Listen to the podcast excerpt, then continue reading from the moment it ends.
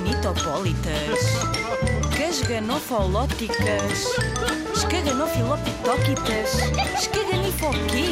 Escaganifobéticas. Ah! Escaganifobéticas. Perdulário. Perdulário. Esta palavra lembra-me. candelabro. Hum, não, não parece muito. A ti, o que é que te parece? Pedal? Pedal mais calendário? Perdulário. Não, não é nada disso. Não é fácil dizer.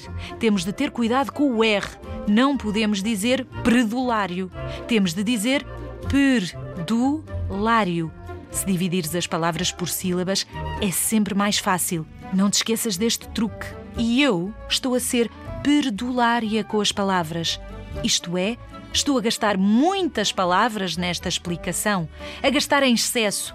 Não precisava de falar tanto para dizer que perdulário significa gastador. Alguém que não poupa e que compra. Alguém que não poupa, que gasta. Que compra, compra, compra, compra em excesso sem precisar, nem ter cuidado para não gastar mais do que aquilo que tem. É um perdulário, é um esbanjador. Eu gosto de ser perdulária com mimos. O detetive popadélico da Rádio Zig Zag não é um perdulário, é um ganso muito poupado.